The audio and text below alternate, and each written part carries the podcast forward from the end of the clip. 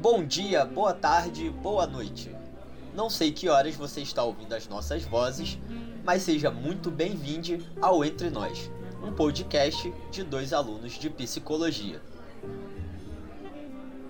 A gente gravou esses episódios à distância por causa da Covid-19. É, estamos cada um em um estado, então talvez tu te depare com alguma falha de conexão ao longo desses episódios. Então, nem acredito que tu tá aqui para ouvir a gente de novo, mas é, hoje a gente pensou em trazer um pouco, um pouco mais da nossa infância e conversar sobre a nossa chegada no Rio um pouco mais e já trazer alguma coisa da, da psicologia também para essa conversa. Pô, deixa eu começar então falando da minha infância, porque a minha infância foi bem bem dividida assim, né? Eu tive o meu primeiro momento lá no Pará, onde eu nasci e fiquei até mais ou menos uns 9 anos, na cidade de, de Castanhal. Como eu mencionei anteriormente, não é uma cidade tão grande, mas também não é tão interior assim. E, e lá eu tinha uma liberdade muito grande para estar tá brincando na rua com, com os meus colegas, com os meus amigos ali do, do bairro, né? Porque também era um bairro pequeno, um bairro mais afastado do centro da cidade. Então a gente poderia, a gente podia ficar brincando de pique-esconde, de pique-pega, até duas, três horas da manhã, sem menor problema, né?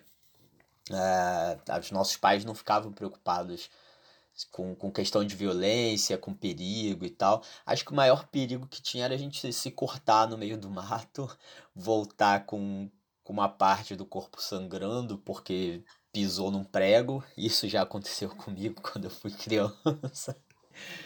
Então foi uma foi uma primeira infância assim bem bem livre, vamos dizer assim, é, bem tranquila, diferente de quando eu vim para o Rio, porque eu já tinha assim meus 10 anos quando eu cheguei no Rio de Janeiro, no estado do Rio, né? Então eu já tinha uma outra vibe, uma outra cabeça, era um outro momento e eu tive que passar por todo aquele processo de ter que refazer é, laços, amizades, sociabilizar com as pessoas, interagir e tudo mais. E para alguém que está entrando ali na famosa pré-adolescência ou pré-aborrecência para algumas pessoas, por que não? É, é bem complicado você refazer todos esses laços, né? Então já foi uma situação bem diferente de quando eu estava lá no Pará. É, até porque Macaé, apesar de não ser capital, é uma cidade voltada para o petróleo, então já, já tem uma vibe mais urbana, é uma cidade maior do que a que eu cresci anteriormente. Então tinha uma preocupação maior com questão de violência, com questão de horário para ficar na rua e tudo mais. E e uma preocupação maior do, dos pais com relação a isso. Então a gente não tinha também essa liberdade de estar sempre um na casa do outro. Era, era algo bem diferente do, do jeito de ser daqui para o jeito de ser de lá, né? E, então eu tive essa diferenciação muito grande nas, na minha infância ou nas minhas infâncias, como eu gosto de falar, né? É, a minha infância, eu passei, como eu falei no, no episódio 1, eu passei ela toda aqui em Osório. E ela foi muito, acho que dá para dizer rural, entre algumas aspas, que é, eu tenho, apesar de ter muitas memórias assim, brincando em casa de amiga e tal, é, assim, em pátio, era, era o que eu mais fazia, assim, eu acho, ir para casa de amiga, brincar e tal. Eu não brincava tanto na rua, é, mais por nóia, assim, da minha mãe. Mas é, eu, eu brincava um pouco, assim, com meu irmão. A gente ia andar de skate, andar de bicicleta e tal. É, a minha avó também morava perto de casa. Tinha algumas amigas que moravam perto, então às vezes é, a gente dava uma volta, assim. Mas não era tão livre. Eu ia mais brincar em casa de amiga mesmo. E tinha também é, um outro. É, eu tenho outras memórias, assim, bastante diferentes, que são brincando em campo, em lagoa, subindo árvore e tal, é, por conta de ser uma cidade interior, né? e uma cidade de interior que tem 16 lagoas. Então, assim, não faltava lagoa pra, pra passear, né? Tipo, era o, era o que tinha, assim. É, ou os programas, assim, da minha infância era ou brincar na praça, nas poucas praças que tem em Osório, ou ir para casa de alguma amiga, ou então ir brincar assim no mato, na lagoa e tal, que era muito legal. Eu tenho bastante memória assim de de ir catar cogumelo, de ir, sei lá, tipo explorar na natureza, umas coisas assim, sabe? Cara, 16 lagoas é lagoa pra caramba. É muita coisa, né? Se tivesse nascido numa cidade com 16 lagoas, hoje em dia eu seria a sereia mais bonita do pedaço. Não, e tem até lenda, assim, das lagoas aqui. Eu acho que tem umas três lendas de lagoa aqui de Osório. Meu Deus. Cara, mas é legal ver essa diferenciação, né? De. Não só de, de, de linha de tempo, vamos dizer assim, de geração, porque eu sou um pouco mais velho, então é, a minha infância foi antes da sua, mas também de, de região, né? Que a gente fala aí do sul e do norte, que são dois extremos, assim, dentro do território nacional. E, e essa questão, tanto cultural quanto de linha do tempo, ela me faz lembrar bastante dos estudos do Bronfenbrenner, que foi um grande psicólogo, mas também foi um músico muito conhecido, muito, muito bem sucedido, que trouxe o modelo bioecológico né, do desenvolvimento humano, onde ele trabalhava na psicologia infantil o comportamento da criança, o, desenvolv o desenvolvimento da criança. E ele tinha no conceito de desenvolvimento é, alguns pontos muito importantes que eram as estabilizações e as mudanças das características biopsicológicas de um ser humano.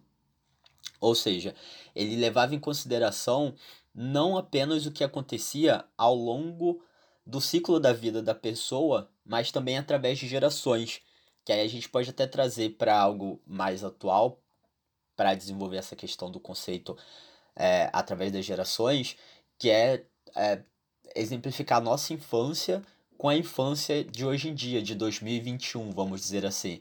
Porque você cresceu brincando em lagoas, em, em, em sítios, em lugares abertos. Eu cresci no meio da rua, brincando, correndo.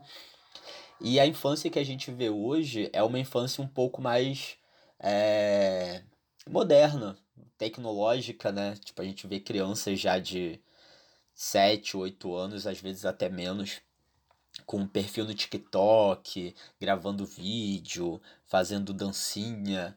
Eu, se eu fizer dancinha, eu provavelmente vou tropeçar e cair no meu próprio pé. E não vai ser legal. Olha, mas o TikTok é ótimo. eu sou muito fã. Mas é, parece que a infância hoje, agora também, eu imagino, é, para essas crianças que estão, sei lá, muito pequenas, assim, que estão só em casa, né? Que não estão podendo ir para escola, que não estão podendo brincar na rua e tal, por conta da pandemia, né? Eu imagino o contraste. Sim, e aí a gente pega é, um desenho que o Bronfenbrenner usa, o diagrama de Bronfenbrenner, né? Para demonstrar como a teoria ecológica do desenvolvimento dele funciona, que é a partir da criança, e aí ele coloca a criança como núcleo central e vai desenhando os círculos em volta dela, e esses círculos são camadas, onde ele parte do microsistema, que é a criança em si, para o macrosistema. E ele coloca quatro dimensões conceituais nesses estudos, que é a pessoa, o processo, o contexto e o tempo. E aí a pessoa, obviamente, refere-se às características da própria pessoa, né? É, ao, ao ser humano que está ali se desenvolvendo, o decorrer da existência dessa pessoa. Depois ele traz o processo, que é justamente a questão da, das interações entre os diferentes níveis que essa, que essa pessoa faz no, no seu desenvolvimento, é, seja ela com qualquer uma das camadas que a gente que eu vou falar daqui a pouco, né? E o contexto é o meio ambiente global que ela está inserida ali nesse processo de desenvolvimento dela. Então a gente tem aí essa situação que ele traz para gente e ele divide esses círculos que eu mencionei anteriormente nesse diagrama dele em macrosistema, exosistema, mesosistema e microsistema.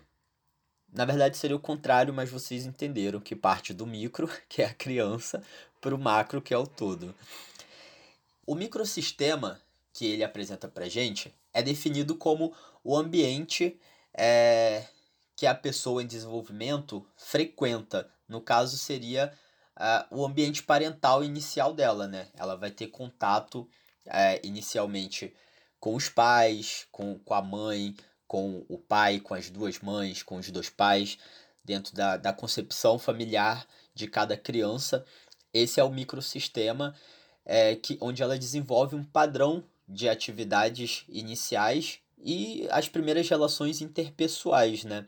Ela começa a desenvolver as experiências, é, o seu próprio desenvolvimento, a perceber questões de características físicas e tudo mais.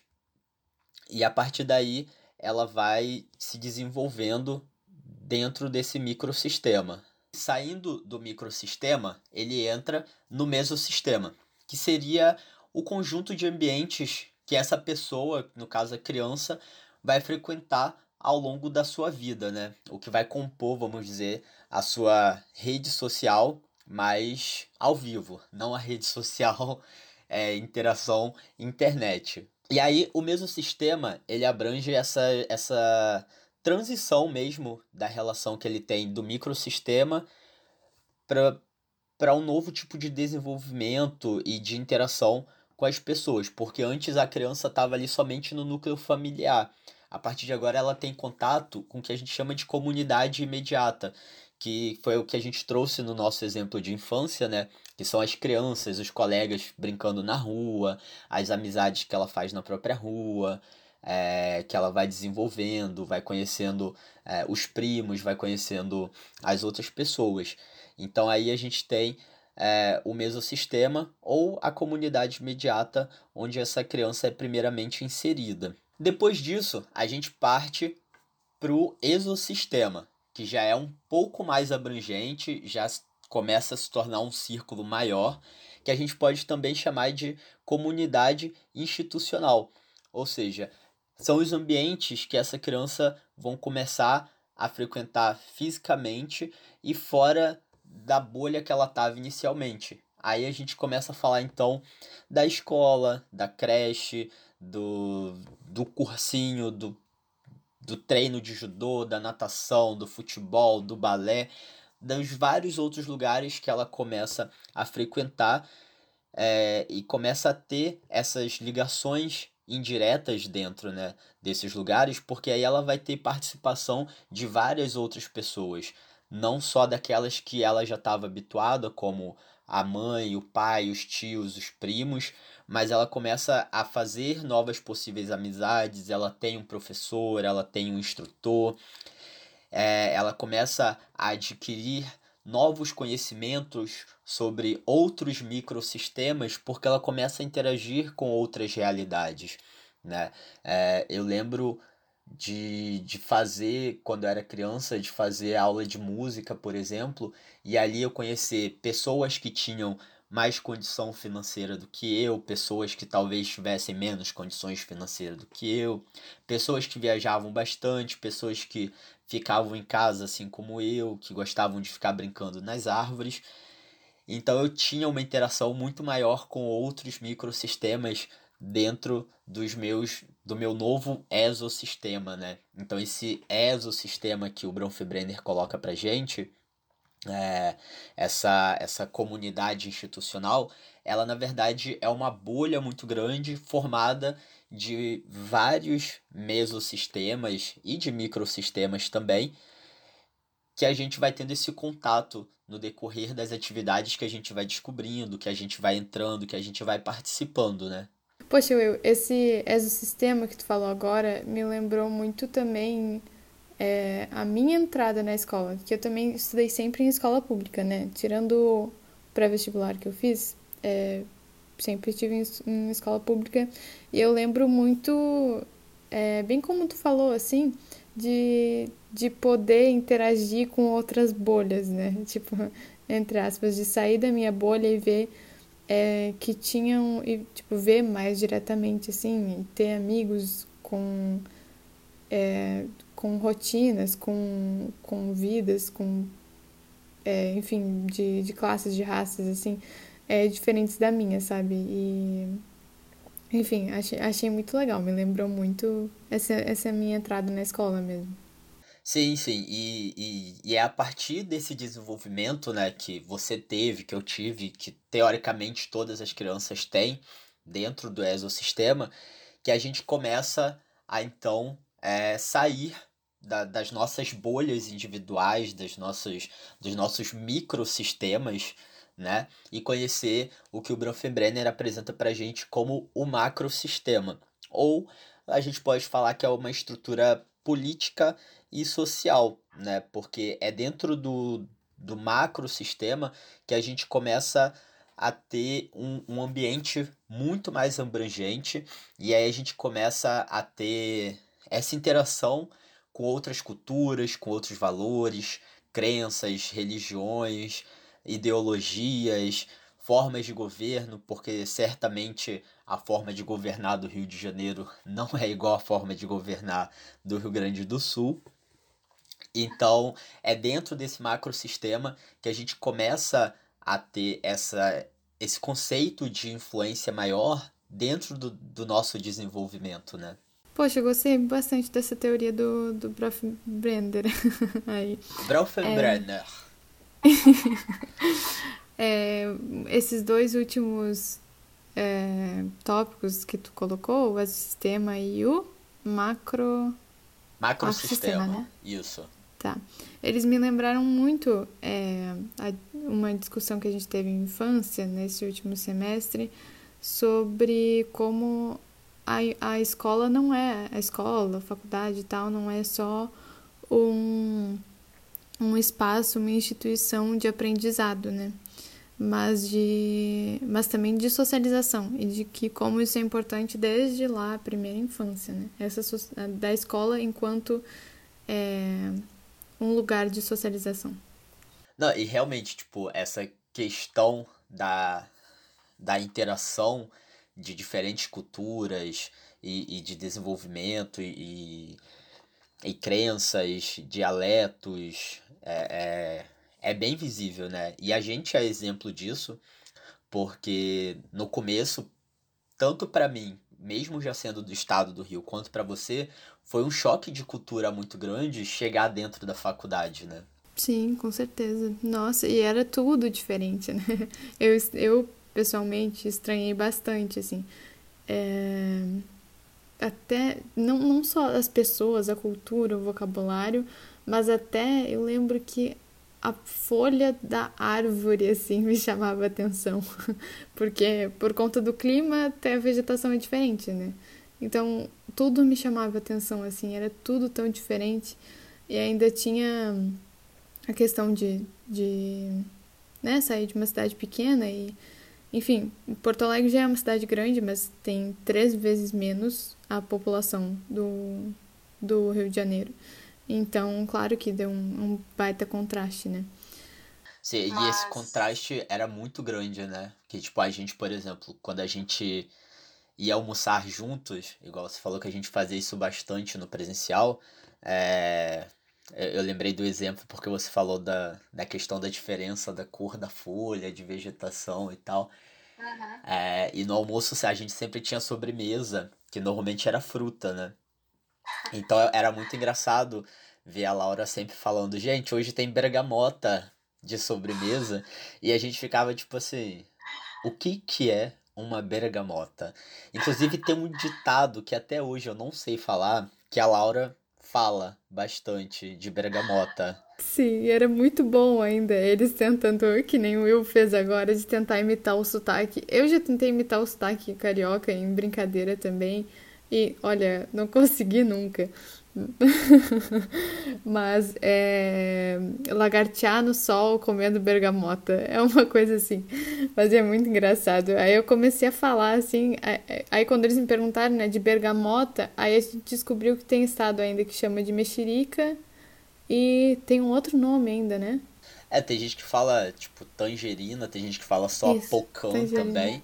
Aqui no Rio tem, aqui no Rio tem muita diferença entre mexerica e pocã, sabe? Tipo, mexerica uhum. pra gente é aquela da roça, assim. É uma com uma casca um pouco mais fininha. A pocã uhum. era aquela que a gente comia na faculdade, mas que muita gente chama de mexerica mesmo, porque ela tem uma casca um pouco mais grossa, um laranja mais forte e tudo mais, né? É, poxa, eu, eu amo a gente entrando em assunto de bergamota.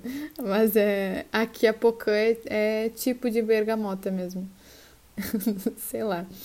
Mas é engraçado essa diferença de vocabulário, porque é, a gente, quando começou a conversar e tal, é, tinha muita coisa que eu não entendia da, do vocabulário deles. E que eles não entendiam do meu, e a gente estava o tempo todo é, nessa busca, assim, de, de realmente entender, assim, o que, que o outro falava. A gente brincava até de fazer um, um dicionário, né, pro, pra língua um do outro. Aí, essa diferença de vocabulário me lembra muito é, um podcast que eu queria trazer aqui como algo mais complementar, que é o podcast Psicanálise Afora, da Eliana Bittencourt e da Mariana Anconi. É, elas são duas psicanalistas aqui do Rio. Acho que a Eliana se mudou para os Estados Unidos e a Mariana não sei. Elas lançaram um livro, inclusive, sobre esse podcast esses dias. Mas, é, basicamente, em cada episódio, elas entrevistam um psicanalista diferente brasileiro que se mudou para algum outro país e elas fazem sempre as mesmas perguntas assim para eles. E eles respondem de maneiras totalmente diferentes, o que é muito legal. E uma coisa que é, eu, eu comecei a ouvir o podcast faz pouco tempo, né? Eu ouvi só os primeiros cinco episódios, assim. Mas uma coisa que marca muito, é, pelo menos esses primeiros, é a diferença de vocabulário mesmo, né? É, evidentemente que no caso desses profissionais é, do podcast muda uma língua inteira, né? Não são não são só alguns termos, algumas expressões e tal que são diferentes, mas toda uma língua. É, mas mesmo assim, ela teve teve uma das entrevistadas que falou sobre é, ela era bom, acho que ela era gaúcha também e aí ela tinha um paciente que era de algum outro estado. Essa profissional ela fala como é, um paciente dela que era brasileiro e que se mudou entre estados é, falava de experiências parecidas com os pacientes dela que tinham mudado de país e que tinham muito a ver com a questão do vocabulário também.